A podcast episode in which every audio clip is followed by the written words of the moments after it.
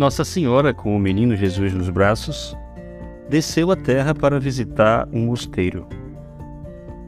Orgulhosos, os padres fizeram fila para homenageá-la. Um declamou poema, outro mostrou iluminuras para a Bíblia, outro recitou o nome dos santos. No final da fila estava um padre humilde, que não tivera chance de aprender com os sábios da época. Seus pais eram pessoas simples, trabalhavam no circo. Chegou sua vez, os monges quiseram encerrar as homenagens, com receio de que ele comprometesse a imagem do mosteiro. Mas também ele queria mostrar o seu amor pela Virgem. Envergonhado, sentindo o olhar reprovador de seus irmãos, tirou umas laranjas do bolso e começou a atirá-las para o ar, fazendo malabarismo que os seus pais lhe haviam ensinado no circo.